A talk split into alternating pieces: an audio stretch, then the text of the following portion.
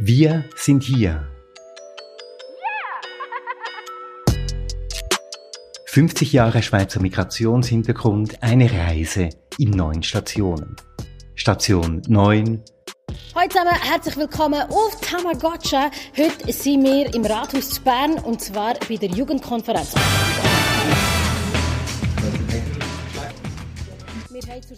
Alle von hier.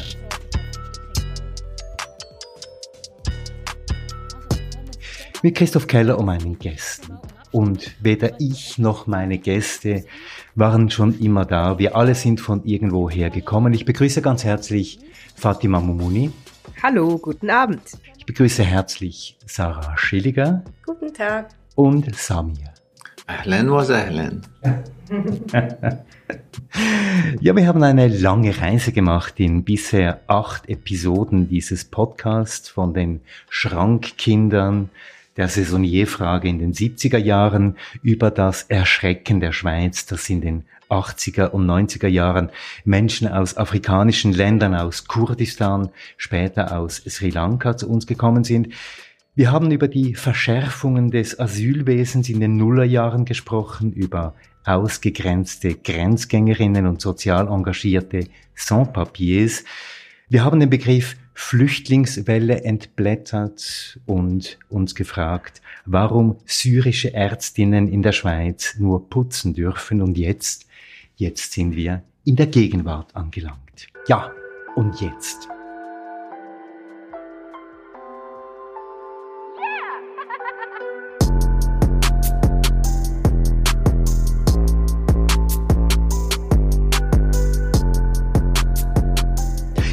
Fatima Mumuni, Sie sind Spoken Word Künstlerin, Sie geben Workshops gegen Rassismus, Sie engagieren sich für die Anliegen von People of Color in der Schweiz und anderswo und Sie haben sich auch mit dieser Migrationsgeschichte der Schweiz auseinandergesetzt. Jetzt, wenn Sie so eine kleine Analyse machen, Fatima Mumuni, was überwiegt denn eigentlich in dieser Migrationsgeschichte der Schweiz? Gibt es da aus Ihrer Sicht so etwas wie eine Konstante? Ich weiß nicht genau, ob es eine Konstante gibt. Ähm, ich weiß, dass Schweizer sehr gerne hören und Schweizerinnen. Es gab auch vieles Gutes. Ähm, und das war sicher so äh, und ist auch so. Ich glaube, dass aber eine Konstante auf jeden Fall auch ist ähm, der etwas unbeholfene Umgang mit dem Fakt der Migration und dann auch mit, mit, ja, mit dem Einordnen, von den Menschen, die da gekommen sind und die da kommen. Also, und ich glaube, das hat sehr viel auch mit der Selbstdefinition der Schweiz zu tun und mit der Definition, was denn jetzt ein Ausländer ist, eine Ausländerin. Ähm, und beides kommt nie aus, also aus sich heraus. Also ein Ausländer bleibt einfach für immer einer. Also eine leichte Unbeholfenheit, das mal eine erste Diagnose. Samir, Sie sind äh, Filmregisseur, Sie sind in Bagdad äh, geboren, Autor vieler und bedeutender Filme, zuletzt, wenn ich richtig im Bild bin, Bagdad in My Shadow.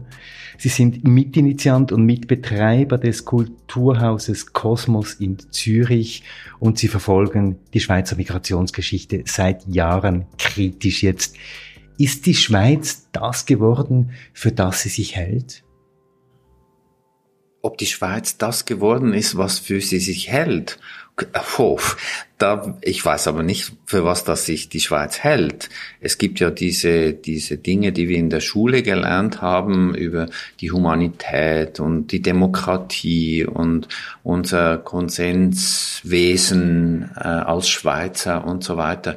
Da ich aber ähm, eigentlich einmal ein anderer Mensch war, nämlich ein sogenannter Ausländer, und dann ein Schweizer wurde und das einfach nicht bemerkt habe, was jetzt der Unterschied ist zwischen den beiden, ähm, ist für mich die Konstante, ähm, wenn ich Bezug nehmen darf auf Fatima, ist eigentlich, dass dieses System, das sich etabliert hatte in den 60er Jahren und in den 70er Jahren, nämlich dieser institutionelle Rassismus, der zu einer Ausgrenzung einer bestimmten Bevölkerungsgruppe geführt hat, nämlich zu den sogenannten Ausländern, dass diese stille Apartheid um es so zu sagen, dass diese Segregation weiter besteht und dass eigentlich inzwischen es ganz selbstverständlich ist, dass das auch weiter so bestehen soll. Also es ist für mich erstaunlich, dass dass ich, egal mit wem, dass ich darüber rede, links oder rechts, ist eigentlich scheißegal, dass man davon ausgeht, dass es Ausländer gibt und Schweizer. Etwas völlig Absurdes. Das wird ein wichtiges Thema unseres Gesprächs sein. Jetzt aber zuerst zu Ihnen, Sarah Schillinger. Sie forschen am Interdisziplinären Zentrum für Geschlechterforschung der Universität Bern. Sie sind auch Lehrbeauftragte an der Universität Basel. Sie sind Soziologin, forschen unter anderem zu Migration und Rassismus, auch zu sozialen Ungleichheiten und engagieren sich bei Wir alle sind Bern. Jetzt, was hat denn aus Ihrer Sicht überwogen in den letzten 50 Jahren, Sarah Schilliger, eher die Abschottung oder die Zulassung, also eher das sich abschotten oder das Zulassen, wenn es um diese eben Nicht-Schweizerinnen und Nicht-Schweizer ging? Ja, ich denke, in der, in, den, in der Schweizer Grenzpolitik der letzten 50 Jahre war beides sehr präsent. Es hat sich abgewechselt, teilweise war es auch gleich, gleichzeitig da. Einerseits eine repressive Politik der Abschottung und andererseits eine Politik der selektiven Inklusion, der Zulassung nach bestimmten Kriterien. Grenzen funktionieren ja nicht ausschließlich repressiv, sondern haben eher so eine Filterfunktion. Also die staatliche Migrationspolitik, die produziert ja auch immer Kategorien, um zwischen erwünschter und unerwünschter Migration zu unterscheiden. Und sehr zentral für die Schweizer Migrationspolitik sind dabei natürlich ökonomische Kriterien auch, das heißt die Bedürfnisse, sogenannten Bedürfnisse des Arbeitsmarktes und wurden und werden auch heute bei zum Beispiel Fachkräftemangel Menschen mit bestimmten Qualifikationen, bestimmten Berufen zugelassen, während äh, andere eben keine legalen Möglichkeiten haben der Zuwanderung. Und es wurde auch immer wieder versucht, natürlich Wanderungsströme als konjunkturelle Puffer dann auch zu nutzen und zu steuern. Zudem gab es auch in der Flüchtlingspolitik eine sehr variable Offenheit. Also wir haben gegenüber Menschen aus unterschiedlichen Herkunftsregionen unterschiedliche Offenheit gehabt in der Geschichte der Schweiz gegenüber Menschen zum Beispiel aus kommunistischen oder stalinistischen äh, Regimen im Ost Osten, aus der Tschechoslowakei, gab es eine große Offenheit, eine großzügige Aufnahmebereitschaft, natürlich auch aus einem antikommunistischen Reflex heraus. Und in den letzten 20 Jahren und bis heute zeigt sich diese Selektivität nochmals deutlich in der Unterscheidung zwischen EU-Bürgern, EU-Bürgerinnen, äh, für die die Personenfreizügigkeit gilt, auch wieder natürlich unter der Bedingung, dass sie Arbeits-, als Arbeitskräfte da sind, und Menschen von außerhalb der EU, also sogenannte Drittstaatenangehörige, für die die Möglichkeiten der legalen Migration sehr stark eingeschränkt sind. Also eine große Diversität von Zugängen, Grenzen, die selektiv geöffnet wurden für ganz unterschiedliche Kategorien von sogenannten Zugewanderten. Ja, damit das ganze komplexe System, das wir jetzt heute vor uns haben, ein bisschen geordnet äh, angeschaut werden kann, schlage ich vor, dass wir mal anhand von fünf Themen äh, vorgehen.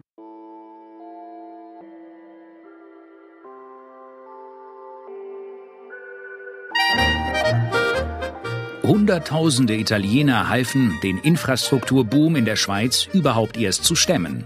Entsprechend gab es bis in die 60er Jahre kaum Zuwanderungsbeschränkungen für Arbeiter. Das änderte sich 1963, als der Bundesrat, auch auf Druck der Gewerkschaften hin, erste Beschränkungsmaßnahmen verordnete. Sogar eine Reduktion des Ausländeranteils forderte der SP-National- und spätere Bundesrat Willy Richard. Die Schweizer kämen sich in den Betrieben, Zitat, heimatlos und verraten vor. Neue, rechtsbürgerliche Parteien machten Stimmung gegen Ausländer. Hier sammelten sich Kleingewerbler, enttäuschte Gewerkschafter und nationalistische Ideologen. Aus diesem Umfeld und das Thema Nummer eins wäre diese Figur des Ausländers, der Ausländerin. Das ist ja so eine Konstante, Sie haben es bereits gesagt, Samir, eine Konstante im, im schweizerischen Diskurs. Und auch Sie, Sarah Schillinger, haben darauf hingewiesen. Jetzt, wer ist dieser Ausländer, Samir? Also als ich hier aufgewachsen bin als Kind äh, in der Schule, lernten wir als erstes, dass, ähm, dass dieses Land ähm, die divers ist, ja. Also die Diversität ist sozusagen in der Verfassung eingeschrieben. Das besteht zum Beispiel aus drei Sprachen, später dann noch das Rätoromanisch dazu.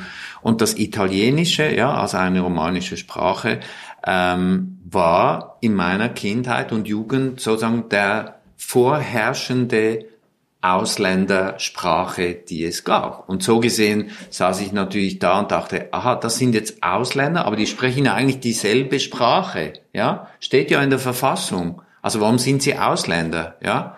Und ähm, im Laufe dieser sage ich jetzt mal, in der Etablierung dieses rassistischen Systems wurde dann, dass sich ja dann auch konkret zeigte, ich hatte einen aus, nach, zuerst einen Ausländerausweis B, dann einen C, ganz schlecht war A, inzwischen ist ja ganz schlecht F, was weiß ich. Ich meine, die, die Schweiz hat ja ein, ein unglaubliches System entwickelt, ja. Und ich sage jetzt mal so, der Ausländer definiert sich eigentlich immer nach der Politik, der vorherrschenden Politik. Jetzt in Ihrer Generation, äh, Fatima Mumuni, ist das ja vielleicht ein bisschen verschoben oder verwaschen, dieses Ausländer, Ausländerin sein, oder täusche ich mich da? Äh, ich glaube nicht, dass so die Definition vom Ausländer äh, sich jetzt einfach verwaschen hat. Ähm, und ich glaube, das wird sie auch nicht tun, solange immer noch jeder einzelne Schweizer, jede Schweizerin und eben auch alle, die als Ausländerin definiert werden, wissen, was gemeint ist mit Ausländer. Und das ist ja witzigerweise auch eine sehr diffuse ähm, äh, Definition. Also ich habe das Gefühl, also ich bin aus aus Deutschland bin ich hierher gekommen. Ich bin in Deutschland geboren und aufgewachsen. Ähm, und äh, ich merke, wie so das das Deutschsein langsam, also so die, dieses, dieses Ausländertum sich tatsächlich langsam verwäscht, weil ich inzwischen im Alltag Schweizerdeutsch spreche. Aber also so die Wahrnehmung als anders, weil ich schwarz bin, die geht nicht weg. Also so die Erwartung, dass irgendwas anders sein muss, weil äh, jemand anders aussieht, die bleibt und die bleibt über Generationen, die bleibt egal wie gut oder schlecht jemand die Sprache spricht, ähm, und ist, ist relativ, ja, ist, ist, ist sehr starr. Eben die Frage ist ja, wie lange muss Mensch denn eigentlich hier sein, damit das irgendwie weggeht? Ja, und ich glaube, da braucht man, äh, also ich glaube, es gibt keine Zeit, die man hier sein kann, dass es weggeht. Das ist ja, glaube ich, genau das Problem. Ähm, also ja, du sprichst eigentlich die, die, wenn du so willst, die Machtfrage an, oder? Wenn es eigentlich, also du bist eigentlich Ausländer, solange das System sagt, du bist Ausländer, ja.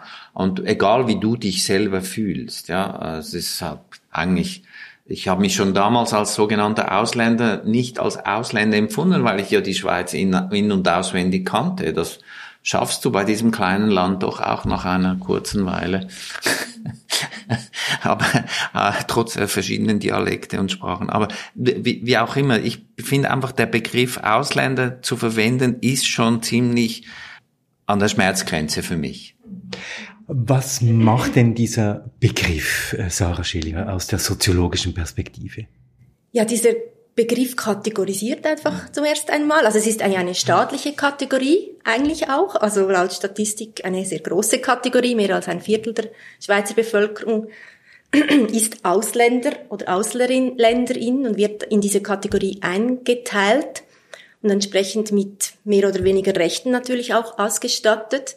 Aber ich denke eben, wie ihr gesagt habt, das ist eine Kategorie in den Köpfen, die wirkt die wirkt ähm, in die Köpfe hinein derjenigen, die selber adressiert werden als Ausländer oder Ausländerin.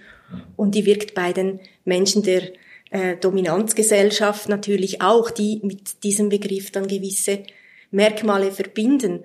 Und eben, es wird ein, eine Grenze zwischen innen und außen markiert, zwischen wir und, und den anderen, mit der dann eigentlich die Welt betrachtet wird. Und man sagt ja auch, Ausländerinnen werden zu Ausländern gemacht. Also sie werden und, und wem hilft das? Was ist die innere Logik dieser Operation? Also bei der Installierung in den 60er Jahren war es ganz, ganz klar ökonomische Interessen. Aber darüber hat sich dann schon noch etwas anderes gestülpt. Und das ist ja interessant. Eigentlich hätte man davon ausgehen müssen in den 60er Jahren, dass sozusagen Arbeiter, die hierher kommen und ihre Arbeitskraft verkaufen müssen, dann von den anderen Arbeitern, die hier schon sind, eigentlich aufgenommen werden und sagen, okay, wir unterstützen uns gegenseitig. Leider ist das Gegenteil passiert und das hat mit dem zu tun, was du gesagt hast, nämlich es in den Köpfen passiert etwas. Ich sage jetzt mal die Reglemente, äh, die Auflagen und all diese ökonomischen Dinge, die man braucht. Man wollte ein Abkommen mit Italien schließen. Italien wollte die überflüssigen Arbeitslosen weghaben. Die Schweiz war äh, sehr angetan, unqualifizierte Arbeiter zu haben, aber sie sollten sich hier nicht niederlassen. Und dann kommt das Konstrukt natürlich, ich sage jetzt in den Köpfen, indem man sagt, äh, übrigens, die sind ja alle anders, oder? Heute gehören ja die Italiener zu den nettesten Menschen, die es überhaupt gibt in der Schweiz, Anführungszeichen, während äh, damals über kategorisiert wurde, wie, wie wenn sie quasi aus äh, ein, ein, ein wilder Stamm von was weiß ich, aus es, es wurde Sachen fantasiert, wo du, wo du dachtest, wo bin ich jetzt gelandet, ja? Und da, da meinte ich schon, was wir hier tun sollten, ist zu überlegen, warum hat sich das in den Köpfen so festgesetzt? Warum? Wie konnte das so kommen, dass die Gewerkschaften zum Beispiel in den 60er Jahren ähm, ganz klar für die Kontingentierung waren? Die waren dafür, dass die ausländischen Arbeiter keine Rechte haben sollten und sie waren dann im, im, im Schlussgang massiv die, in der Unterstützung für die Schwarzenbach-Initiative, die eigentlich dieses Segregationssystem festgezurrt hat. Also ich würde auch sagen, das ist eine Kategorie, die Kategorie Ausländer, mit der natürlich ganz massiv politisiert wird. Und häufig schwingt ja mit dem Wort Ausländer, Ausländerin auch so eine Problemorientierung mit. Also Politikerinnen vom rechten Lager verknüpfen damit seit, seit Jahrzehnten alle Probleme, also Migration, sind äh, die Figur des Ausländers ist eigentlich für alles schuld. Auf der linken Seite wird mit dem Begriff aber auch häufig ähm, etwas verbunden wie so eine Vorstellung von Benachteiligung. Oder der Ausländer ist der Arme, der Benachteiligte, der Deprivierte. Und diese Problemorientierung von diesen beiden Seiten, links und rechts, ähm, für die einen machen die Ausländerinnen Probleme, für die anderen haben sie Probleme. Ja. So. Und das ist natürlich eine homogene Zuschreibung. Fatima Mumuni, äh, sind Problem oder haben Problem? Ist das die Entscheidung, die man irgendwie treffen kann? Die Wahl ist nicht wahnsinnig attraktiv, die man hier hat. Nein, äh, die Wahl ist überhaupt nicht attraktiv. Also äh, ich glaube, es gibt dann aber dazwischen natürlich auch noch so äh, so die Semi-Wahl ähm, von ist wie un wie wir. Also das äh, passiert ja schon, dass, dass Leute immer wieder auch aufgenommen werden in dieses, doch, der ist doch genau wie wir. Das Problem ist dann einfach, dass, dass es dann immer wieder einzelne Situationen gibt, die sich über ein Leben anhäufen, ähm, in denen man dann doch merkt, oh, oh, ich werde anders wahrgenommen. Also, ähm, und das ist dann vielleicht ähm, die Vermutung eines Problems, das dann doch wieder auftaucht oder äh, ein, ein Vorurteil, das dann auftaucht. Und ähm, ja, an, anknüpfend an Samir wollte ich jetzt auch noch mal sagen, dass ich die, diese Narrative auch interessant finde von, ähm, die, ich, die ich tatsächlich auch schon oft erzählt bekommen habe von, von SchweizerInnen. Ähm, da hatten wir mal die Italiener, die waren komisch, jetzt geht es denen gut und jetzt sind andere Gruppen da, danach kamen die und danach kamen die, dann kamen die Albaner, die hatten auch noch eine andere Religion. Also die Geschichte ist eigentlich immer, erst kamen irgendwelche Leute, waren komisch und sobald sie sich integriert haben, war es kein Problem mehr. Das Problem ist aber, dass man dabei eigentlich verneint zu sehen, was eigentlich die Mehrheitsgesellschaft oder die äh, Dominanzgesellschaft, wie, wie, wie Frau Schillinger es genannt hat, ähm, oder eben die, die, äh, ja die Instanzen, die äh, Rechte geben oder Rechte machen, äh, eigentlich da dazu beitragen. Und wie es dann aussieht mit ähm, also ist es, ist es denn wirklich das Normalste auf der Welt, dass jede einzelne Ausländergruppe immer wieder durch den Scheiß muss? Um das jetzt mal so auszudrücken. Also, ähm, und haben wir uns eigentlich, ich sag jetzt schon wir, oder? äh, haben wir uns eigentlich schon bei den ItalienerInnen entschuldigt? Äh, ist das überhaupt aufgearbeitet, was da passiert ist? Also ich habe jetzt ähm, so verfolgt, was da beim Schwarzenbach-Komplex aufgearbeitet wurde von, von dieser Gruppe Schwarzenbach-Komplex. Äh, ähm, von Ines ausgehend, der Institut Neue Schweiz, und war vollkommen schockiert, dass ähm, man eigentlich eher äh, vergisst, also es wählt zu vergessen, statt aufzuarbeiten und dabei einfach annimmt, dass einem schon alle verzeihen werden. Aber welche Verletzungen da entstehen, welche ähm, ja, welche ähm, Lebensumstände da ähm, ähm, konditioniert werden, um das kümmert man sich dann irgendwie gar nicht mehr.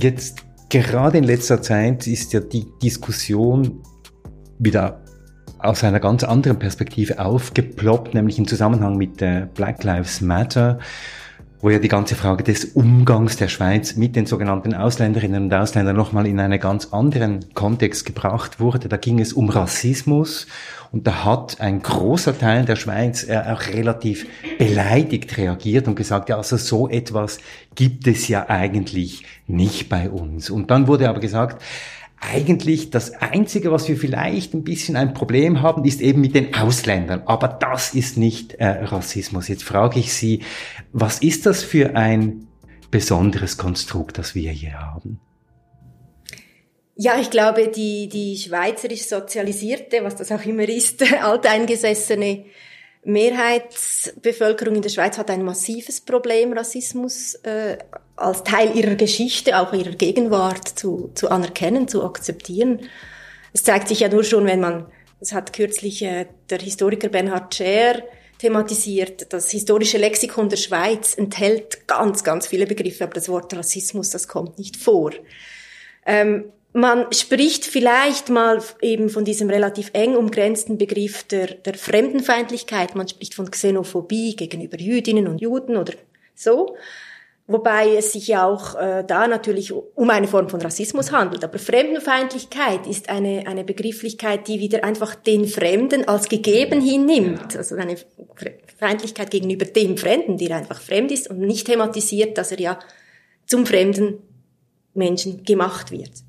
Und das ist ja beim Rassismus anders. Aber es gibt so eine, ja, eine, eine, eine, ich sag mal, eine Aversion gegenüber diesem Begriff. Und das hat man auch jetzt in, in den Diskussionen in den letzten Monaten gemerkt. Und ich denke, es hat auch noch ein bisschen damit zu tun, dass wir eben es nicht als ein gesellschaftliches Verhältnis sehen, Rassismus, äh, auch als ein subtiles Verhältnis, eben beispielsweise beim Alltagsrassismus, sondern als vielleicht krasse körperliche Gewalt, dass man dann die, die Bilder aus den USA mit Polizeigewalt und so weiter, was ja doch auch in der Schweiz passiert, aber das wird dann so weggeschoben in einen anderen Kontext. Oder dass man sagt, ja, ganz rechts außen haben wir vielleicht auch noch Rassisten. Ja. Ähm, genau. Samir. Ja, nein, ich kann das eigentlich nur, nur, nur noch unterstützen. Das Problem ist ja, ähm, von wem reden wir, ja? Und das hast du jetzt gut auf den Punkt gebracht.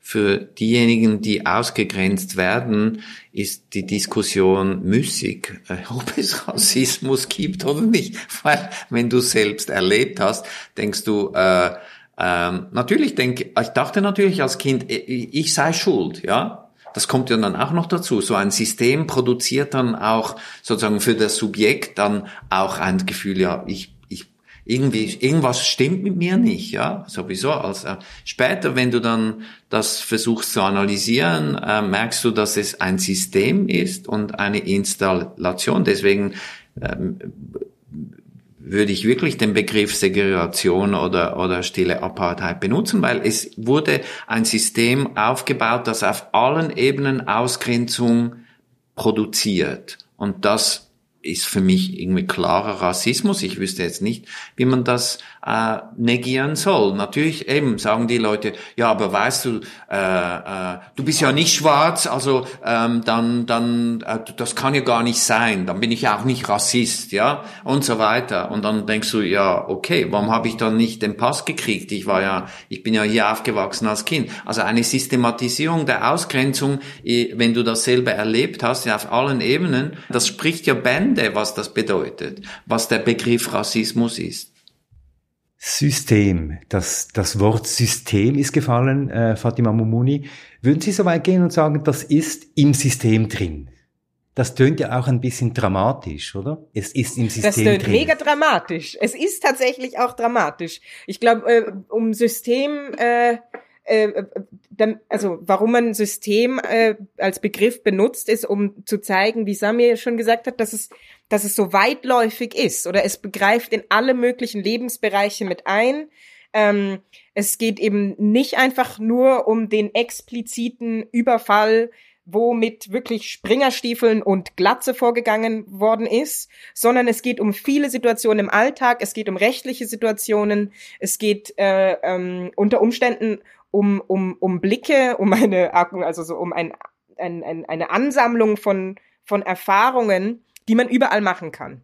Und ich glaube, das Problem ist, ist dabei natürlich, dass, dass ich, dass ich niemand als Rassist bezeichnen lassen will und dass ich dass, dass viele Leute, die halt nicht äh, rechts wählen oder sich irgendwo im rechten Spektrum irgendwo sehen, halt nicht gerne rassistisch sind.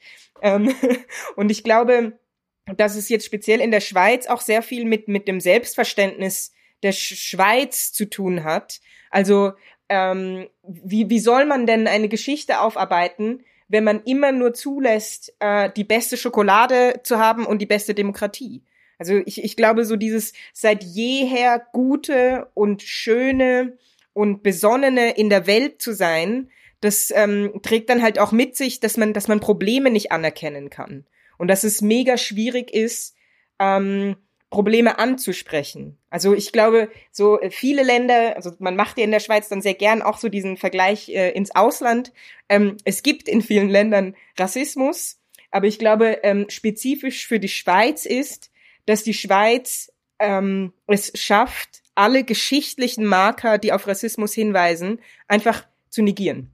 Und dass die Schweiz es schafft, äh, einfach immer wieder zu sagen, nein, da draußen ist doch viel schlimmer. Nein, ähm, wir haben das doch gar nicht gemacht. Ähm, und das macht, also ich finde, das, das ist ein sehr, also das ist so sehr spezifisch für die Schweiz und das ist auch ein Problem in der Schweiz. Also, dass, dass wir gar nicht zu der, zu der wichtigen Diskussion kommen. Bevor wir über Rassismus reden können, haben dann eben schon 3000 Leute wieder gesagt, nein, ich bestehe darauf, dass ich äh, nicht Schokokuss sage. Ähm, und dann muss man irgendwie da stehen bleiben, wo halt so die sind, die halt eben noch auf dem Kindergartenniveau auch sind in der Diskussion. Also so, ich glaube auch die Gesprächskultur in der Schweiz, die ja eine sehr positive ist, also dass man sich gegenseitig zuhört ähm, und dass man Konsens sucht, führt dann aber in einer Rassismusdiskussion dazu, dass man auch immer wieder die Stimmen ähm, zulassen muss, die wieder von ganz von Anfang anfangen wollen. Ich glaube, das eine ist äh, eben in der Geschichte nicht das zu anerkennen, aber auch heute sehen wir, also wir haben geforscht zu zu Racial Profiling, zu rassistischen Polizeikontrollen mit einem Team von weiteren Forschenden. Und wir haben auch da immer wieder gemerkt, sobald wir gesagt haben, es geht um eine rassistische Polizeikontrolle gegenüber der Polizei, gab es eine absolute Aversion und, und ein, eine, ja, ähm, ein Verleugnen von, von dem, was ja geschieht tagtäglich, dass eben Menschen herausgepickt werden nach äh, rassifizierten Merkmalen äh, kontrolliert werden und tagtäglich das erleben, dass sie, dass sie in der Öffentlichkeit bloßgestellt werden, gedemütigt werden. Und das ist eine rassistische Handlung. Das heißt jetzt nicht, dass jeder einzelne Polizist in Rassismus überführt werden muss. Es geht ja darum, dass man diesen institutionellen Rassismus adressieren möchte damit. Und das ist eben auch wichtig zu sagen, dass es dieses Systemische hat und dass es dieses Institutionelle hat, sonst kann man das gar nicht angehen. Wobei, ja, da kommt dann auch immer wieder halt ähm, dann die Frage dazu, wie, wie disk also wie ben benotet oder diskutiert die Gesellschaft darüber. Verstehst du, wenn du, wenn du ähm, als Secondo äh, in einem Polizei ähm, verprügelt wirst, ähm, also mich schrien sie an als du pure Papierli-Schweizer und es war ganz klar, ähm, dass das eigentlich jetzt eine rassistische Handlung ist, ja. Aber eigentlich darf man es nicht sagen, weil das haben wir ja nicht in der Schweiz, ja. Das waren dumme Übergriffe oder was weiß ich, aber dass es institutionalisiert ist, weil es eine Kategorisierung gibt, ähm, dann dort beginnt es. Und, und, und, und, und ich finde, die Diskussion ist hier hypocrite, wie sagt man, äh, heuchlerisch, weil eigentlich immer alles umgekehrt wird. Ja, Also man redet nicht darüber, wie das System funktioniert, sondern man sagt, ja, ich bin kein Rassist, oder? Anstatt dass man sagt, okay, wie funktioniert denn sowas eigentlich? Ja, Warum ist sowas möglich?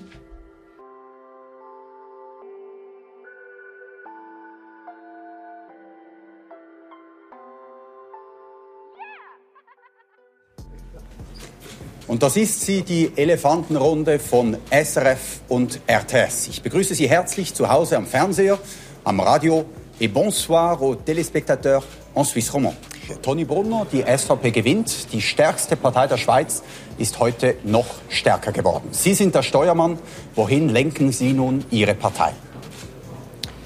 Gut, äh, hier handelt es sich um Hochrechnungen. Ich bin immer erst davon überzeugt, wenn wir dann die Endergebnisse haben. Aber es ist äh, ein klares Votum für die SVP, die ja die Migrationsfrage thematisiert hat. Es findet eine eigentliche Völkerwanderung Richtung Europa statt und die Schweizer Bevölkerung ist sehr besorgt, weil die anderen Parteien und namentlich auch der Bundesrat immer beschwichtigt hat, wir haben kein Asylproblem, es ist alles gut, aber so ist es eben nicht. Man unterscheidet momentan in der Schweiz nicht mehr zwischen Wirtschaftsmigranten und äh, Sozial. Gehen wir einen Schritt weiter. In diesen ganzen Diskussionen gibt es ja auch immer das Argument, diese sogenannte Mehrheitsgesellschaft sei einfach noch nicht so weit. Es gäbe da äh, viele Ängste äh, in der Bevölkerung und diese Ängste müsse man eben auch ernst nehmen, gerade wenn es um Migrationsfragen, um die sogenannten Ausländerinnen und Ausländer geht. Was ist das für ein Argument, das mit den Ängsten, Samir? Naja, das Problem ist ja, äh, ich, ich spreche jetzt mal auf zwei Ebenen. Auf der einen Seite habe ich es als Kind erlebt, ja. Ich wurde sozusagen, äh, am, zu Anfang war ich ein herziges äh, Kindli, ja. Ähm, äh, sozusagen ein exotisches, ja, und dann erlebst du, wie eigentlich die ganze Gesellschaft sich strukturiert, äh, eben in einer rassistischen Gesellschaft, und dann bist du auf einmal ein hoher Ausländer. Und dieses, wenn du das selber erlebt hast, dann merkst du, dass es, dass es eigentlich nichts äh, nichts zu tun hat mit dem Menschen, weil äh, also mit denen du direkt konfrontiert bist, weil äh, die, die können sich sozusagen, die, die bleiben dein Freund, aber sie, auf einmal benutzen sie andere Argumente, ja, und sind sich das nicht mal bewusst. Und wenn du das dann historisch anguckst, die zweite Ebene, dann muss man sagen, eigentlich war die Schweiz auf der einen Seite viel weiter, äh, was sozusagen das Problem der Ausländer anbelangt, nämlich viel freiheitlicher. Es gab ja gar keinen Ausländerstatut und gleichzeitig gab es natürlich den anderen Rassismus eben, jenische äh, äh, Juden und so weiter. Aber auf der anderen Seite sagt man, okay, ah, ich meine, die Hälfte der Schweizer Revolutionäre kamen damals aus Deutschland 1848. Wenn du das dir bewusst wirst und wie das sich umgekehrt hat, dass jetzt ah, diese Scheißrevolutionäre kommen in unser friedliches Land, sagt man heute, ja, die wollen alles durcheinander bringen und damals war es gut genug, ja, oder? Man war gewissermaßen angstfrei damals, ja, das kann man sagen. gewissermaßen. Ja, ich denke, wenn man sagt, ja, die Schweiz ist ist noch nicht äh, bereit dazu, dann bleibt man eigentlich einerseits in diesem kategorialen Denken drin, mhm. zwischen einem homogenen Wir und, genau. und den anderen und anerkennt auch nicht, dass wir doch, wir doch seit jeher vielfältig waren und sind und dass auch jede und jeder von uns unterschiedliche Identitäten in sich drin trägt. Also der äh, Soziologe Stuart Hall hat das ja sehr schön gezeigt, dass wir ja, dass Identitäten sich ständig wandeln, dass es hybride Identitäten gibt und dass wir auch als einzelne Menschen vielfältige Identitäten in uns tragen. Und wir sind geprägt von auch von unserem Geschlecht, äh, das uns zugeschrieben wird oder das wir wählen, von Klasse, von Sexualität und so weiter. Und dieses eben noch nicht bereit sein negiert eben auch, dass, dass Identität eben auch äh, kollektive Identität eben immer in Bewegung ist und, und stets umkämpft ist und stets neu, sich neu zusammensetzt eine reine Identität, eine kulturelle Reinheit, das gab es nie und das wird es auch nie geben.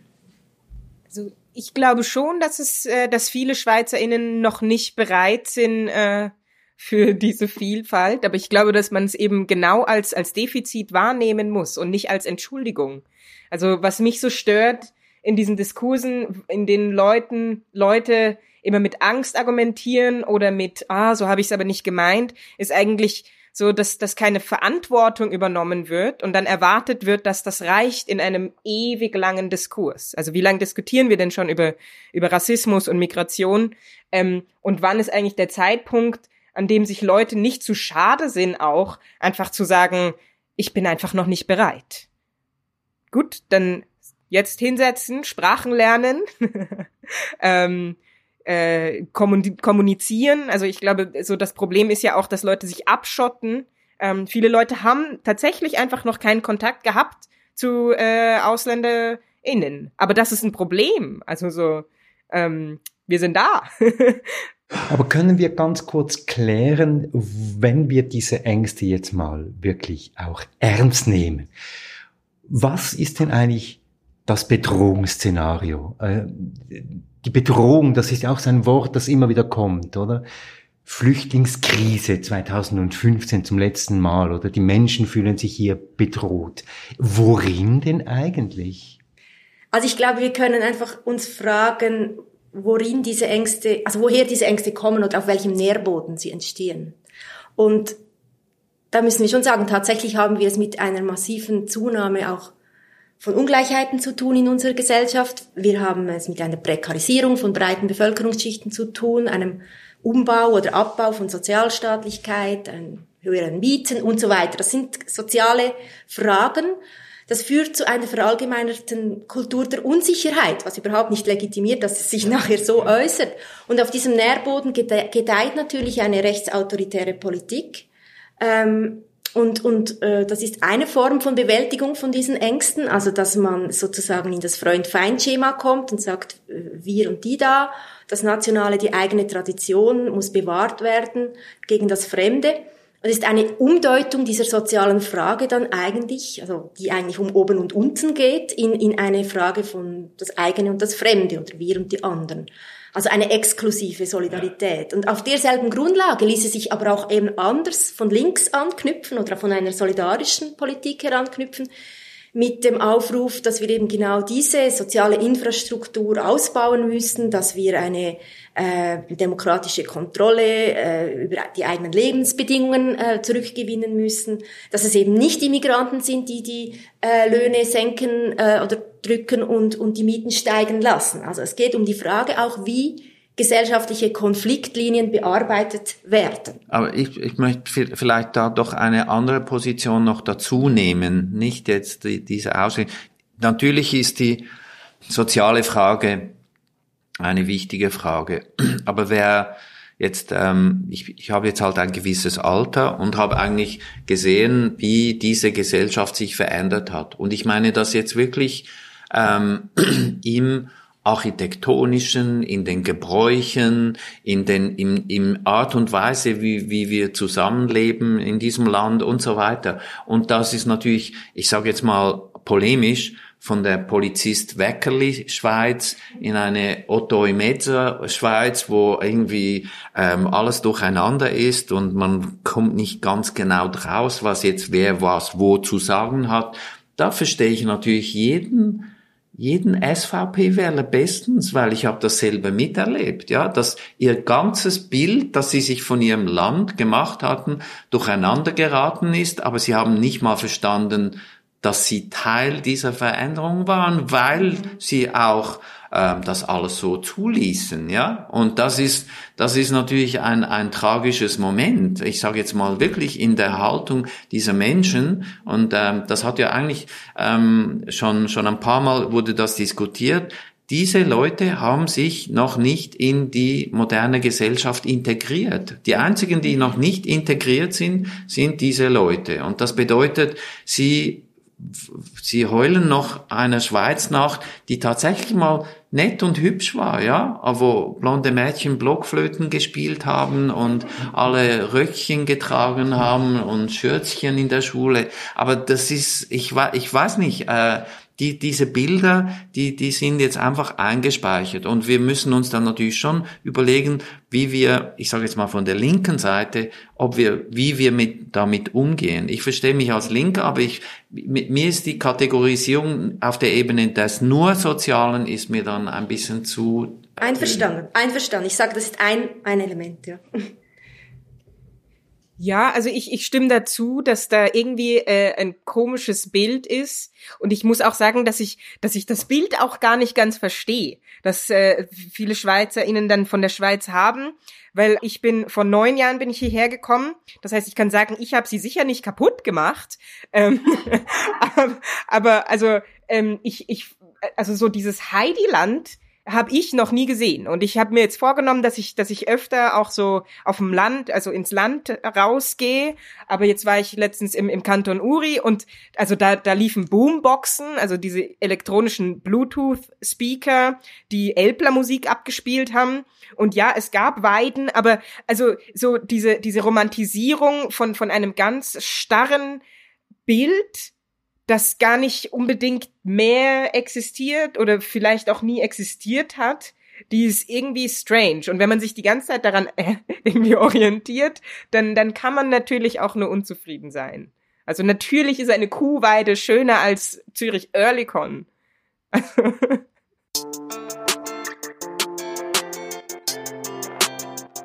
Mein Name ist Samir Mohamed Shadidi, wegen dem nenne ich mich auch SMD und ich mache seit 2018 Musik und seitdem bin ich am Musik machen und Songs schreiben und äh, ja, eigentlich alles, was sich so mit Musik dreht.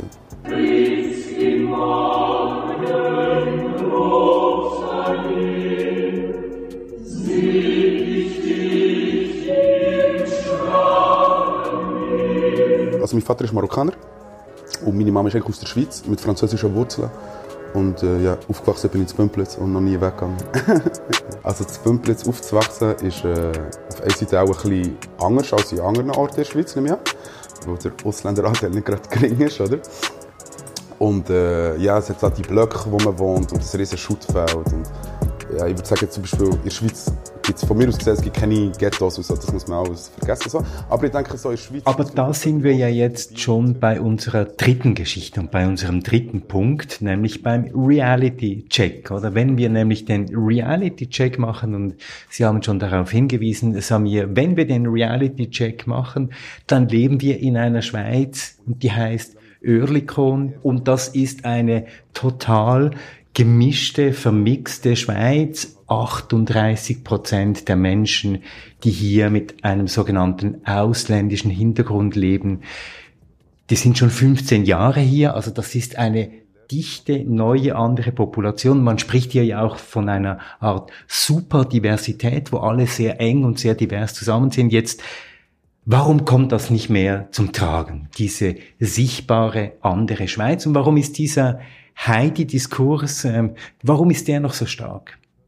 Also meiner Meinung nach, wenn ich jetzt gleich hineinspringen darf, hat es viel natürlich auch mit diesem ideologischen Überbau zu tun, der konstruiert wird durch die Medien. Ja, also ich arbeite darin und wenn ich daran denke, dass eigentlich hinter allen Kameras und, und Ton eigentlich gemischte Crews sind, aber eigentlich vor der Kamera eigentlich äh, dunkelhäutige Leute eigentlich nur als Exoten dann bei der Landfrauenküche mitkochen können.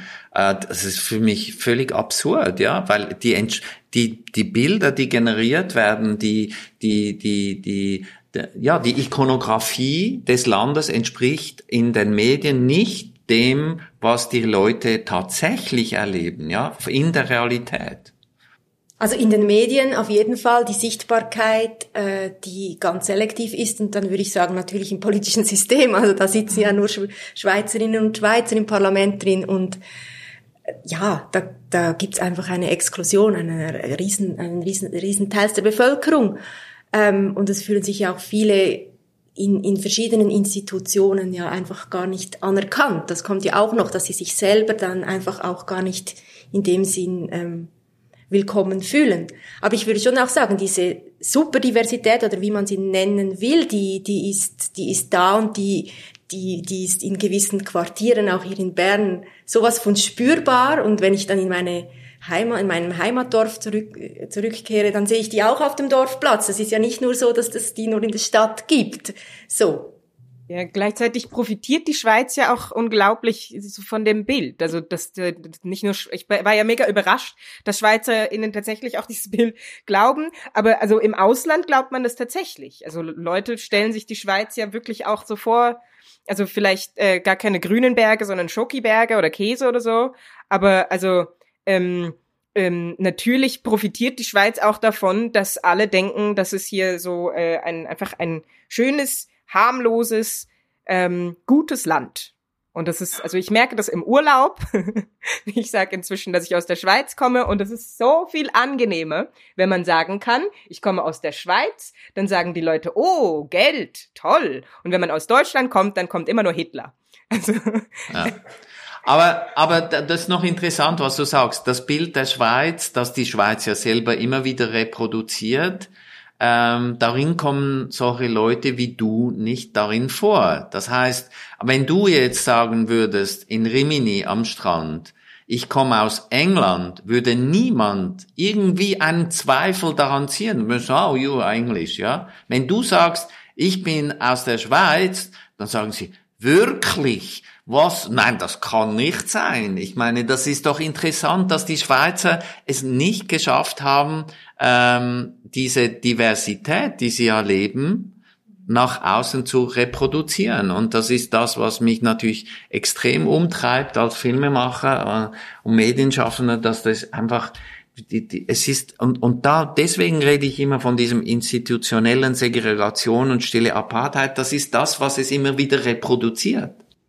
Aber gleichzeitig gibt es ja auch eine ganz andere Geschichte. Und das ist die Geschichte der solidarischen, der anerkennenden, der engagierten, auch der kämpferischen Schweiz und der Schweizerinnen und Schweizer, die sich äh, seit den 30er Jahren äh, für Migrantinnen und Migranten engagiert haben, äh, die diese äh, breite Bewegung der Mittenlandbewegung aufgebaut haben, die sich für die Integration und für die Unterstützung von Sans-Papiers äh, äh, engagieren und so weiter und so fort. Also da gibt es ja nebst dieser Heidi-Schweiz, dieser konservierenden und vielleicht auch ausgrenzenden Schweiz, gibt es ja, und das vergisst man ja so oft, auch diese inkludierende, diese engagierte und solidarische Schweiz.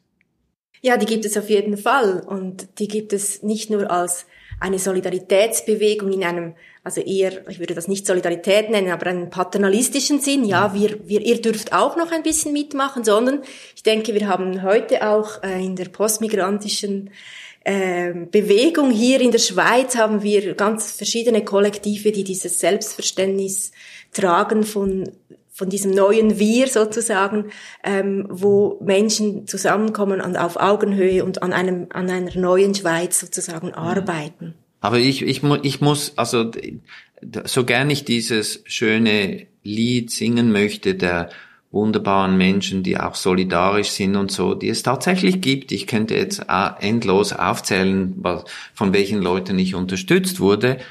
Aber schlussendlich muss ich sagen, es hat sich nie ähm, institutionell dann umgesetzt. Also ich Und warum muss auch, nicht? Warum nicht? Warum hat sich das nicht weil, in die Institutionen? Weil die, also ein großer Teil hat sicher damit zu tun, dass die Linke, die eigentlich dieses Projekt der Öffnung und der und und der des Egalitarismus eigentlich ähm, verteidigen sollte, die sich, die haben sich dann in den in den institutionellen Kämpfen äh, verstrickt über eben welchen Status, dass man was wie haben soll und so weiter. Und dieses, und das hat natürlich damit zu tun, dass das Gift des Rassismus als Ideologie auch schon so tief in der Linken war, dass sie dann nicht mal bemerkt haben, dass schon die Diskussion über die Statusse, die Definitionen, die, die man äh, regelt staatlich und was weiß ich, dass das schon der Beginn ist eines institutionellen Rassismus. Und dann, wenn du dann, ich meine, als die nach, irgendwie nach zehn Jahren äh, äh, rassistischem Bashing nach der ersten Schwarzenbach-Initiative kam dann 81 die Miteinander-Initiative aus den kirchlichen Kreisen heraus und Gewerkschaftskreisen und da, da, da war ich schon so enttäuscht als Ausländer, dass ich irgendwie überhaupt gar keine Lust hatte, da mitzumachen. Mhm. Ja, also ich glaube, ja, eben, also bei wie, wie viel Prozent, äh, 49 Prozent äh, Ja-Stimmen bei der Schwarzenbach-Initiative gab es dann natürlich auch die 51 anderen Prozent ähm, und die sind wichtig und äh, ich glaube auch, dass, die, dass, dass, dass, dass, dass man das nicht vergessen darf, dass es auch eine starke einen starken Teil gibt der Bevölkerung, die sich so gegen einiges wehrt und die auch schon ganz genervt sind von rassistischer Propaganda. Ähm, ich glaube, dass, ähm, dass das aber nicht reicht. Und also so, ich bekomme oft Zuschriften, wenn ich so äh, humoristisch vor mich hinmeckere, warum ich denn nicht endlich mal sag, dass es in der Schweiz gut ist. Ähm, und also mein Grund ist, dass eben alle anderen es die ganze Zeit sagen. Also und dass ich glaube wirklich glaube, dass es ein Problem ist hier, dass man immer wieder betonen muss, dass alles gut ist oder dass sehr vieles gut ist und dann darf man was Kleines so im Sandwich eben dann äh, anmerken, was noch nicht so gut läuft. Und äh, ich, ich glaube, ja, wir haben noch sehr viel zu tun und ähm, ja, da, da muss man dann auch drauf pochen. Aber interessant ist ja, dass dieses Land in der offiziellen Darstellung sich versteht äh, eben als ein plurales Vielvölkerland, vielsprachiges Land, das eben vier unterschiedliche Sprachen und vier unterschiedliche Kulturen in sich vereinigt hat, aber trotzdem zumindest in den letzten 50 Jahren und vielleicht in den letzten 100 Jahren es nicht geschafft hat, diese Migrations Population, aber auch den Migrationsdiskurs und auch die Vorstellung von Migrantinnen und Migranten da irgendwie einzubauen. Warum nicht, Sarah Schädiger? Ja, die Schweiz ist aber eben auch ein sehr ähm, meritokratisches Land oder man hat, man hat so das Verständnis, man muss sich verdient machen, um zu, zu einer Bürgerinnenschaft zu kommen und wir Schweizer haben uns unseren Reichtum selber erschaffen und da kann ja nicht einfach jemand kommen und da teilhaben und so.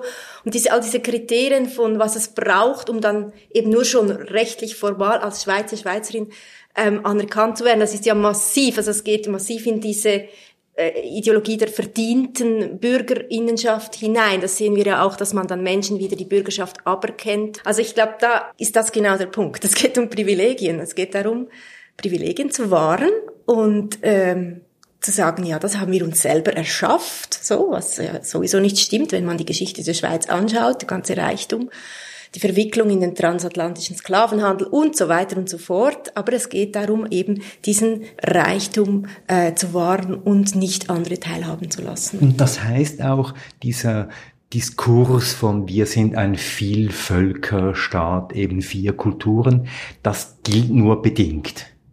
Nein, das gilt nur für diejenigen, die, die sozusagen als das bezeichnet werden. Also es beginnt ja eben schon bei den jenischen, von denen es ja mehr Leute gibt als Rätoromanen, aber dann hat man sich irgendwann mal entschieden, okay, die, die sind ja, die brauchen keinen Minderheitenstatus, oder? Ja, das war dann irgendwie, Wer, wer hat das bestimmt? Und so weiter. Also das könnte ja, du könntest eigentlich endlos das aufzählen. Eben das, dass wir, das immer wie be bestimmt wird, ist eigentlich wir, die entscheiden. Diejenigen, die sagen, wer dazugehört und wer nicht. Und das hat natürlich mit den Privilegien zu tun, ganz sicher. Ja, und dann gibt es noch das demokratische Paradoxon natürlich.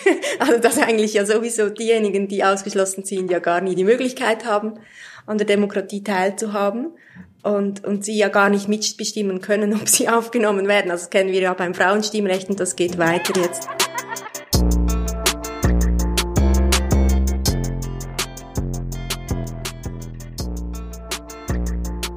Das Schauspielhaus Zürich. Dieses Haus hat zwei neue Intendanten, Nikolaus Stehmann und Benjamin von Blomberg. Die beiden waren schon in Deutschland lange Jahre ein Team. In Zürich wollen sie die Aufgaben des Stadttheaters neu überdenken. Es soll ein Theater sein, das die Vielfalt Zürichs spiegelt. Ein Theater, wo die Stadt spürt, das ist für diese Stadt erfunden worden, dass ich unbedingt mit diesem Ort auseinandersetzen möchte, das Teil sein möchte von dieser Stadt und das selbstbewusst, wie diese Stadt sagt und sagen kann, wir sind eine kosmopolitische Metropole. Hochfliegende Pläne hat man auch andernorts in Zürich.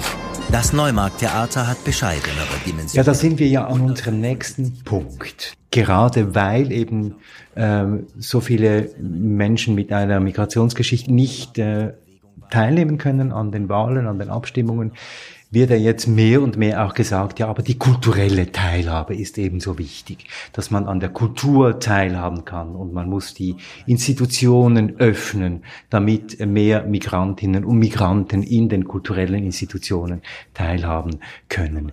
Ist das aus Ihrer Sicht genügend? Ist das eine richtige und auch eine genügende Strategie, um das zu erreichen, was hier so auf dem Tisch liegt, nämlich anerkennen, dass wir ein Migrationsland sind. Fatima Momoni. Ähm, ich glaube, ähm, das reicht nicht. Nein, das ist ein erster Schritt oder das ist ein Schritt.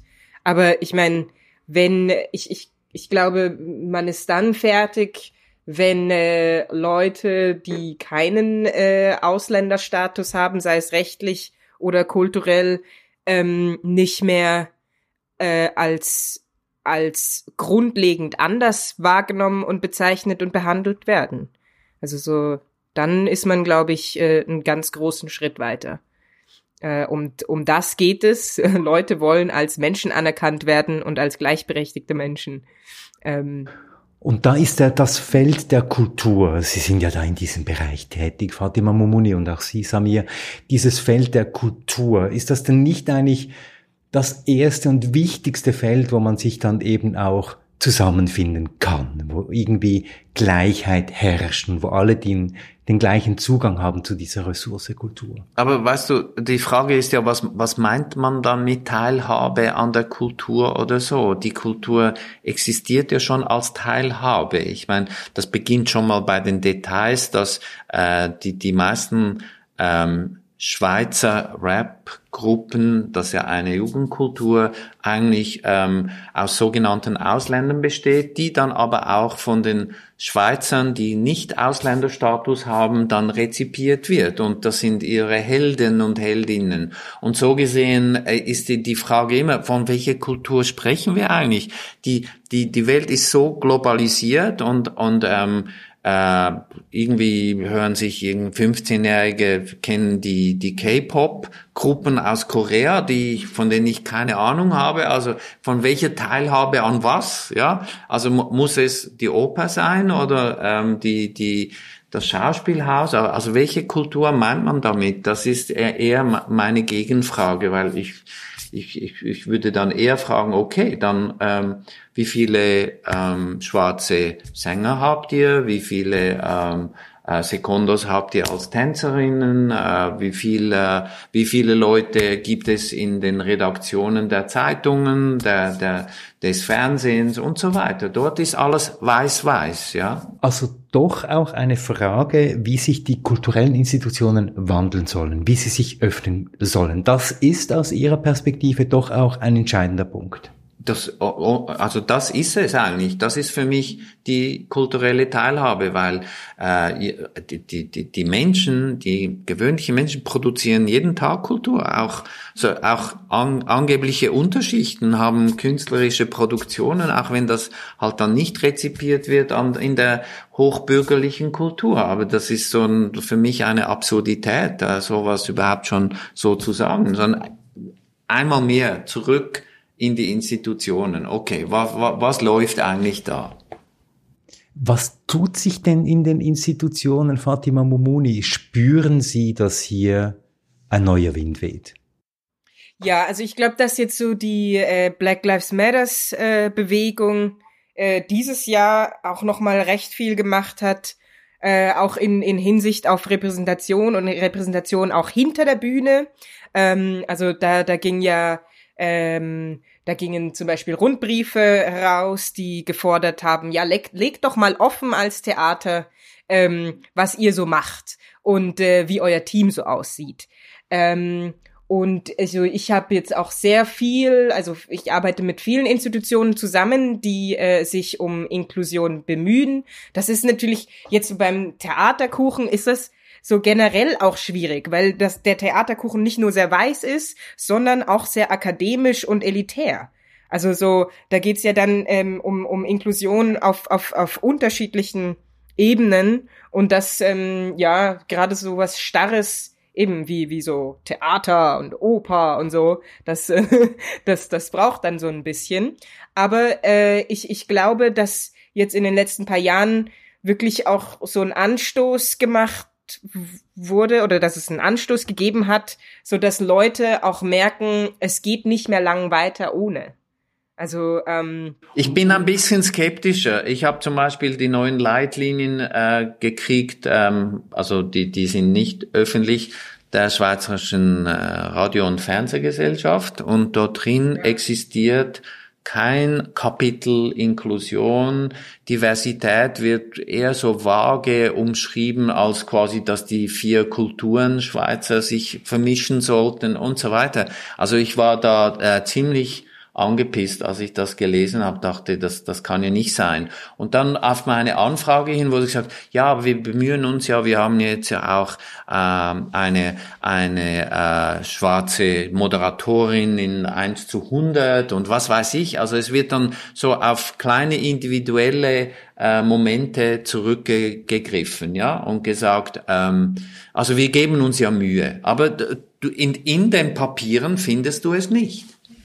Ja, aber da muss man dazu sagen, dass das SRF natürlich auch besonders äh, starr und steif ist und dass da recht viel noch gemacht werden muss. Nicht nur in Sachen Inklusion, sondern ganz basal einfach in Sachen Rassismus. Äh, Theorie, also so oder Theorie, Praxis. Ich glaube, also ähm, wenn man sich jetzt äh, anschaut, was jetzt ähm, die Frau Wappler gesagt hat in der Arena-Sendung zur Frage, wie es, sieht es denn aus mit ähm, mit mit mit der Inklusion oder mit Rassismus überhaupt, dann kam da ja eigentlich auch eine Nicht-Antwort und das SRF äh, schafft es immer so noch sich zu wehren, ähm, das Problem überhaupt so anzuerkennen. Und ich merke schon, ich habe jetzt in den letzten äh, paar Wochen vermehrt irgendwelche Anfragen bekommen, aber dass man wirklich grundlegend was ändert, das passiert nicht.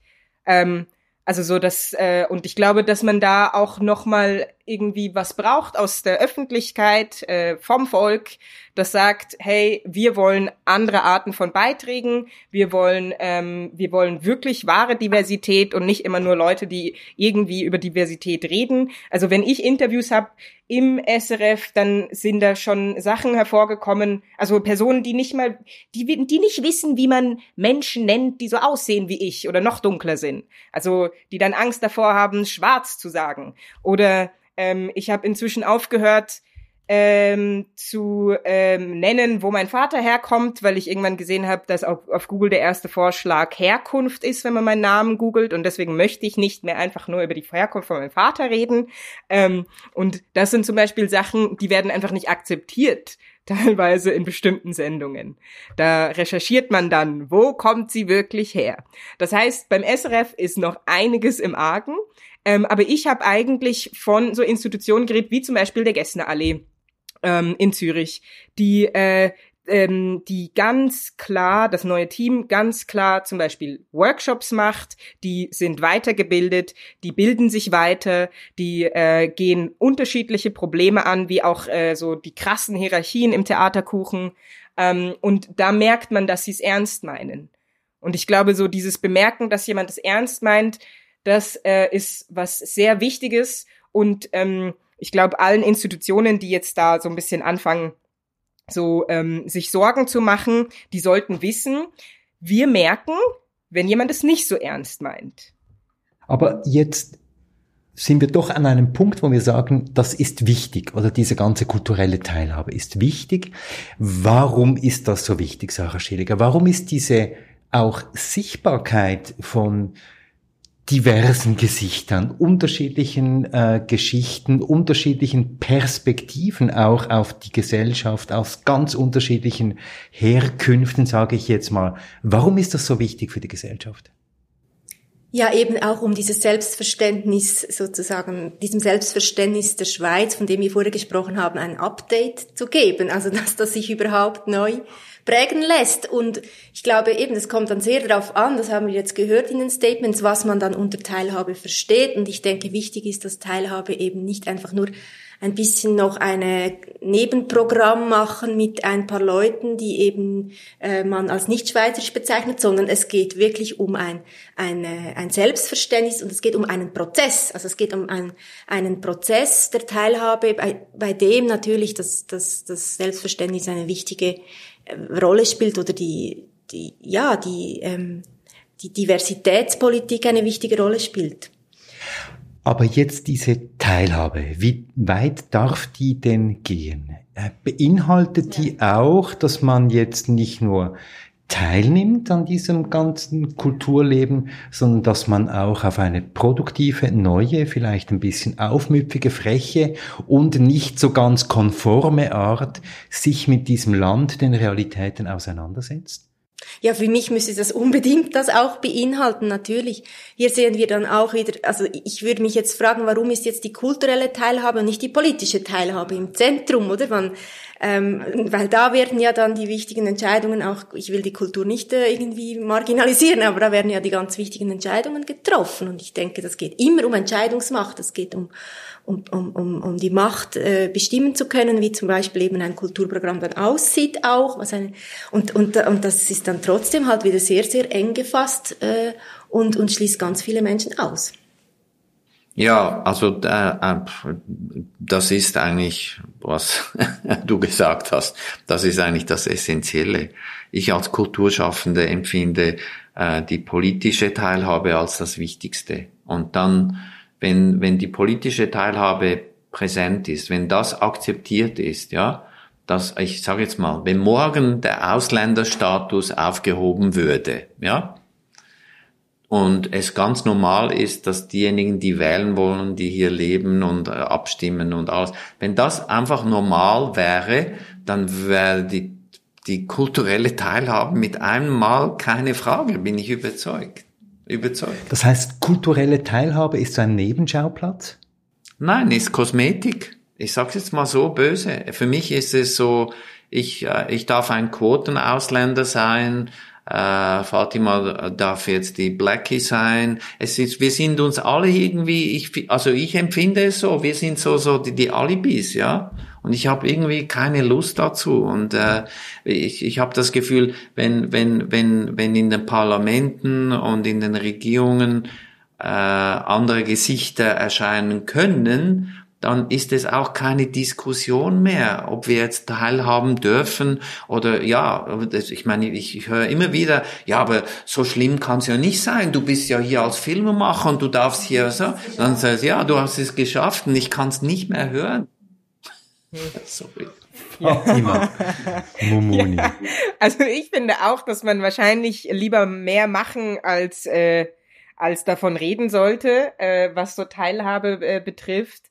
Ähm, ich glaube, kulturelle und politische Teil, also ich glaube, dass politische Teilhabe in die kulturelle äh, Teilhabe mit mit ein mit mit mit hineinfließt. Also ich ich bin da ich glaube nicht, dass es ein Nebenschauplatz ist, kulturelle Teilhabe. Aber ja, man müsste weniger darüber sprechen, ähm, wenn, wenn, wenn die politische äh, äh, gewährt wäre. Und ähm, ich glaube aber trotzdem, dass die Schweiz es ja trotzdem ja gut schafft, äh, auch bei Leuten, denen die politische Teilhabe irgendwie gewährt ist, sie kulturell noch auszuschließen. Also das ist das ist ja irgendwie äh, ein bisschen das Problem.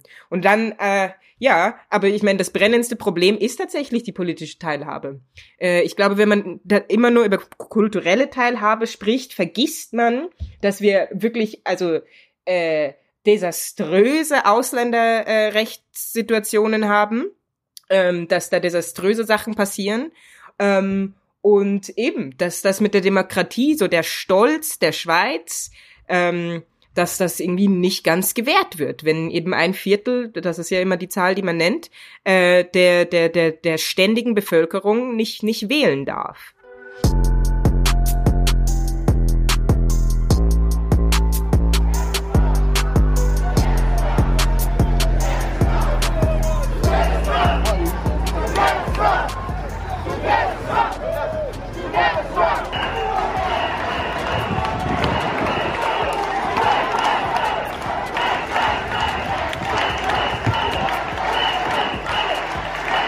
Ja, dann lasst uns oder lassen Sie uns doch gegen Schluss noch ein bisschen Laboratorium äh, spielen und fragen, was denn eigentlich so für die Zukunft angesagt wäre. Die eidgenössische Migrationskommission plädiert ja dafür, dass man über ein neues Wir diskutiert, dass man irgendwie diese Differenzen, über die wir jetzt gesprochen haben, ein Stück weit weglässt, dass man ein neues Selbstverständnis kreiert, eines, das, ich zitiere hier, über die Auseinandersetzung zwischen uns und den anderen hinausgeht.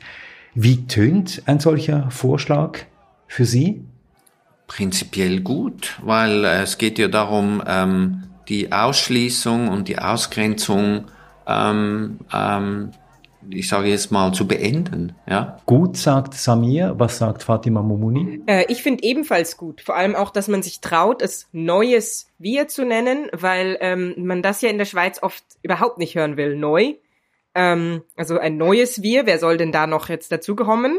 Ähm, das das finde ich sehr mutig, dass man das äh, so benennt. Super.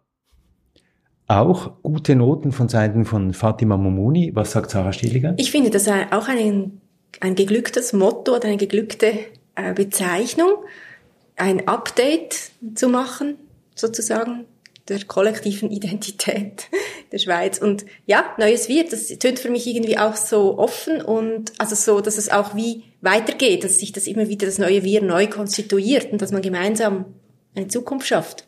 Also drei äh, zustimmende Stimmen hier am Tisch. Jetzt schauen wir mal, was braucht es denn für dieses äh, neue Wir? Man kann das natürlich jetzt gewissermaßen an die äh, Litfaßsäulen hängen und sagen, neues Wir ist der neue Weg, aber was braucht es denn dafür, Sarah Schädiger? Also ich glaube, wir haben so ein Laboratorium teilweise schon in den Städten, wo es darum geht, Urban Citizenship, äh, eine urbane, eine Stadtbürgerinnenschaft sozusagen zu kreieren, wo es Bewegungen gibt, die dafür einstehen, wo es aber auch offene Stadtregierungen gibt. Also ich bin hier in Bern aktiv in der Bewegung. Wir alle sind Bern und wir haben beispielsweise die Idee eingebracht, zusammen mit der Beratungsstelle für Sans-Papiers, dass man eine Citycard einführt, einen Stadtausweis und das ist jetzt nur so ein Symbol für dieses neue Wir, dass eigentlich die, die äh, Kriterien für die Vergabe einer Bürgerinnenschaft daran festgemacht werden, dass man einfach in dieser Stadt lebt, dass man Präsenz zeigt in dieser Stadt und nicht, äh, dass man äh, ähm, eben eine Nationalität aufweisen muss. Und ich denke, es geht heute genau darum, solche Politiken zu fördern und zu stärken. Also dass da ein, in den Städten eben auch neue Dinge ausprobiert werden und dass es ein Zusammenspiel ist zwischen Institutionen, die sich auch vielleicht offen zeigen müssen, damit das möglich wird, und aber natürlich ganz stark migrantischen Communities, Bottom-up-Bewegung von, von, von ganz verschiedener Seite. Und zeigen sich jetzt diese Institutionen, also konkret die Stadt Bern, die Behörden, auch offen für solche Initiativen? Gibt es dann ja, einen Lernprozess in Richtung dieses neuen Wir? Ich glaube, in Bern haben wir eine gute Ausgangslage für, für diese Stadtbürgerinnenschaft. Die Stadt hat sehr schnell die Idee aufgenommen, hat sogar in ihren Legislaturplan aufgenommen. Und da findet auch ein großer Austausch statt zwischen äh, den Bewegungen und, und der Stadt. Also Laboratorien in den Städten Laboratorien auch im Kulturbereich, kann man auch sagen, dass, da gibt es neue Laboratorien. Sie haben vorhin die Gessenallee erwähnt, die jetzt unter neuer Leitung steht, wo, wo, wo ganz neue Dinge passieren. Ich bin da eher skeptisch, sage ich jetzt mal so. Ich bin, mhm. ich freue mich natürlich eben, wenn die EKM dieses, dieses, diese Idee aufgreift, die ist ja nicht neu, sondern, aber das ist jetzt natürlich die eidgenössische Kommission, das ist schon mal, schon mal wichtig, das unterstütze ich deshalb. Aber ich bin äh, aus Erfahrung der letzten Jahrzehnte sehr skeptisch, skeptisch, ob, ich sage jetzt mal, diese privilegierten Leute, die sich Schweizer nennen, ähm, ob die dann die Macht abgeben wollen, ja, weil das bedeutet es. Und da denke ich, ähm, ich bin da eher auf dem Konzept, dass eigentlich diese Ausländer, diese Chinken, diese, diese Kanaken, diese Schwarzen, dass die jetzt einfach aufstehen müssen und sagen, ähm, wir haben die Schnauze voll, wir gehören einfach dazu, finito, ob ihr das wollt oder nicht. Und das ist äh, ich sage jetzt mal für mich jetzt natürlich dann wieder eine Frage der kulturellen Front, sage ich ja mal so. Also das, was ich negiert habe, sozusagen über die kulturelle Teilhabe, ist die Notwendigkeit, unsere Präsenz dieser, dieser diffusen Ausländerbewegung in Anführungszeichen, dass die sich radikalisiert und einfach darauf besteht, dass wir nicht mehr weggehen, egal. Also das heißt mehr soziale Kämpfe, mehr Radikalisierung, mehr Forderungen und nicht mehr warten. Ja, soziale Kämpfe ist vielleicht ein, ein, ein nicht ganz korrekter Begriff, Kämpfe. ja, e-, eher politische Kämpfe. Ich sage jetzt mal so, nicht mehr ähm, nochmal eine, also wenn die äh, wie die SVP sagt, die Gutmenschen eine Initiative machen für das Ausländerstimme, nicht mehr darauf warten, bis die Schweizer abgestimmt haben, sondern am Abstimmungssonntags dann einfach alle äh, interessante Aktionen entwerfen, die sozusagen kultur soziopolitisch sind und die dann ähm, einen Effekt haben werden. Da bin ich überzeugt. Einen größeren Effekt, als wenn wir warten und Däumchen drehen. Da gab's ja diesen Moment in diesem Sommer, Fatima Momoni, wo sich so etwas wie ein Zorn manifestiert hat. Ähm, würden Sie so weit gehen, dass Sie sagen, das wäre jetzt ein Konzept, dass man diesen Zorn noch ein Stück weit beibehält und wirklich kämpferischer auftritt? Gerade auch von den People of Color, gerade auch im Anschluss an Black Lives Matter? Ja, also ich glaube, dass in der Schweiz, wo man ja oft eben höflich und dankbar sein muss, dass es gar nicht schlecht tut, wenn man migrantischen Personen sagt, es ist okay, wenn ihr wütend seid. Weil, also ich glaube, dass, dass die Schweizer migrantische Community unglaublich gelitten hat drunter, dass man hier immer kuschen muss und leise sein muss und also so ich bin in die Schweiz gekommen und habe gemerkt, oh shit, wenn ich hier auf Hochdeutsch telefoniere, dann oh oh, im Zug, das ist ein ganz ganz unangenehmes Gefühl und ich will nicht wissen, wie es ist, wenn man das jetzt auf Serbisch macht. Ähm, und also so, ich, ich glaube, so dieses, dieses Selbstbewusstsein, dass man da ähm, Leuten da weggetreten hat, dass es wichtig ist, dass das zurückkommt. Und ich glaube aber auch, dass es wichtig ist, dass ähm, eine Schweizer Anerkennen, äh, Schweizer Gesellschaft in diesem Rahmen von neuen Wir dann auch ähm, eben den Schritt nach vorne wagt und den Schritt ins Neue wagt und eben mal wagt, nicht immer wieder die alten Stimmen ähm, äh, berücksichtigen zu müssen, die schon sehr lange und sehr laut und ähm, sehr oft geredet haben. Also wenn man sagt neues Wir, dann muss man auch darauf bestehen, okay, jetzt ist Raum für Stimmen, die es schon lang gab, aber die man immer nicht gehört hat. Äh, dass man irgendwie zum Beispiel nicht fragt, okay, passen die Albaner überhaupt zu uns, sondern sagt, okay, sie sind da, was machen wir jetzt? Also mal zuhören, mal das Wort geben und zuhören. Zuhören und ähm, vielleicht auch so ein bisschen so den so dieses Verteidigen rausnehmen. Also das ist ja dann auch der erste Impuls, so gerade bei Rassismusfragen, aber bei allen anderen möglichen Fragen auch. Ähm, man muss sich nicht immer gleich verteidigen. Vielleicht hilft es mal zuzuhören und äh, nachzudenken, woher kommt das jetzt? Also weil viele Leute das ja tatsächlich noch nicht oft gehört haben und dann wäre es für die Konversation wäre es eigentlich viel zu, also wäre es viel praktischer, wenn man dann sich überlegt, aha, es kann ja nicht sein, dass all die Stimmen jetzt plötzlich neu geboren wurden. Ähm, also woran liegt es denn, dass wir die nie gehört haben? Also das mit dem Zuhören möchte ich aber noch vielleicht ein bisschen in einen anderen Kontext stellen, nämlich äh, hört doch zu, ist sozusagen ein Appell an, äh, ich sage jetzt mal, an die privilegierten Schweizer, sie sollen doch jetzt nett sein. Und ich, mich interessiert jetzt eher im Moment, okay, wie kriegen wir ähm, wie kriegen wir uns alle, ja, diese Minderheiten dazu endlich den Schnabel aufzumachen. Das ist ja eigentlich auch ein Problem. Da müssen wir auch selbstkritisch uns hinterfragen, warum hat man sich dann das alles immer gefallen lassen? Ja, warum sagen wir nicht einfach, du, ihr könnt uns schon zuhören, aber jetzt machen wir zuerst mal Lärm. Ja, und äh, ich, ich, ich, ich, ich sage es mal so, äh, ich, ich habe das Gefühl, die Zeit ist vorbei mit dem, mit dem Bitte, bitte hört uns zu, sondern äh, wir sollten zuerst mal denken, okay, wie können wir dieses neue Wir,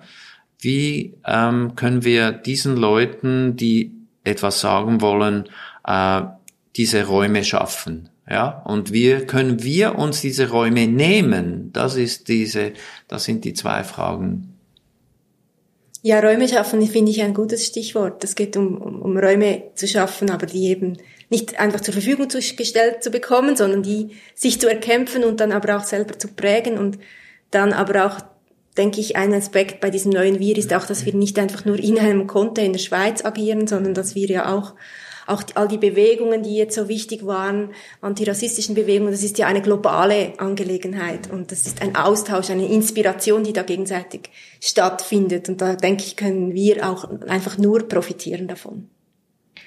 Nett sein, haben Sie gesagt. Äh, Fatima Mumuni ist das Erste, was man lernt in diesem Land und äh, zurückhaltend sein und sich nicht weit vorwagen. Würden Sie denn sagen, dass bei Ihrer Generation jetzt äh, mehr Bereitschaft äh, da ist, bisschen kämpferischer aufzutreten, wie das die ältere Generation jetzt hier am Tisch in der Form von, in der Person von äh, Samir fordert? Ist da die Bereitschaft heute größer? Ach, ich weiß nicht genau, ob das so ist, äh, ich habe, ich, weil ich in der Bubble bin, also so äh, in meinen Kreisen ja, also ich habe sehr viele sehr emanzipierte und sehr laute ähm, Menschen um mich herum, die äh, nicht mehr warten und äh, nicht mehr klopfen und anklopfen, sondern die wirklich einfach da sind und die bereit sind ähm, und wo auch tatsächlich so, wir müssen unsere eigene Plattform schaffen, so zur zur zur täglichen zum täglichen Kampf äh, ähm, ähm, Begriff gehört. Ähm, aber eben, also ich glaube, dass es jetzt vor allem in der Stadt und ähm, so in den in den Städten, wo es so ein bisschen vorangeht, in diesen Fragen ist das ist das äh, gegebener als eben auf dem Land und äh, so in den noch kleineren Städten.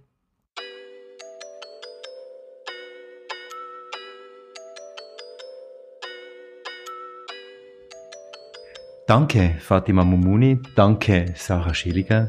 Danke, Samir, für dieses Gespräch. Das war Episode 9 von Wir sind hier. Wir sind hier 50 Jahre Schweizer Migrationshintergrund, Begegnungen in neun Stationen.